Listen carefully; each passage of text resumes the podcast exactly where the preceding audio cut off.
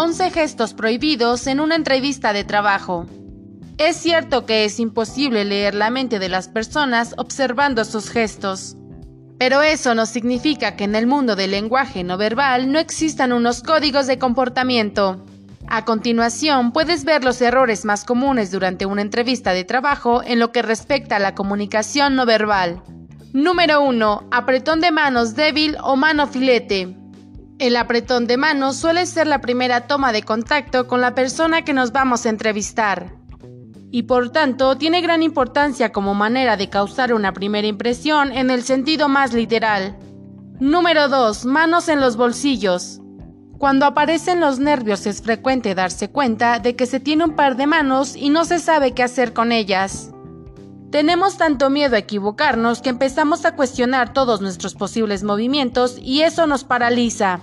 Número 3. El cruce de brazos.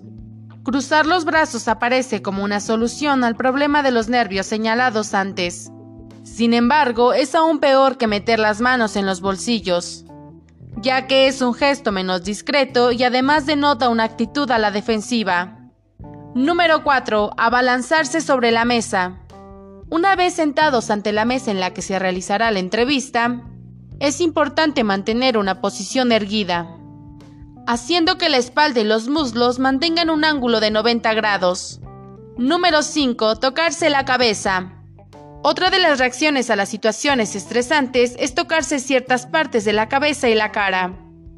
Normalmente, estas son la nariz, la boca o el pelo. Es importante ir vigilándose a uno mismo para asegurarse de que esto no ocurra como un acto repetitivo. Número 6. Evitar el contacto visual. Mantener la mirada fija en la cara y ojos de la persona que nos entrevista cuando ésta nos habla es esencial. Número 7. Apoyar la cabeza en la mano.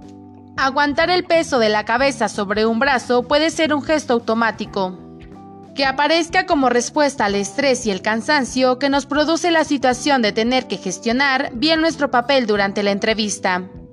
Número 8. Acercarse demasiado. Es importante tener en cuenta que una entrevista de trabajo permanece al ámbito profesional, en el que las distancias personales son mayores que durante el trato informal.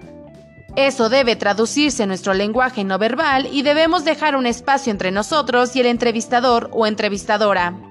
Número 9. Mantener una postura oblicua.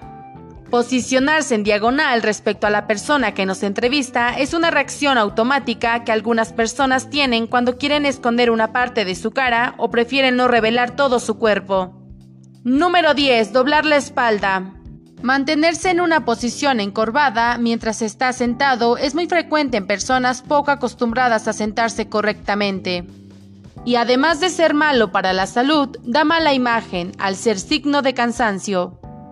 Número 11. No gesticular. Los nervios pueden hacer que congelemos todo el cuerpo y nos limitemos a hablar.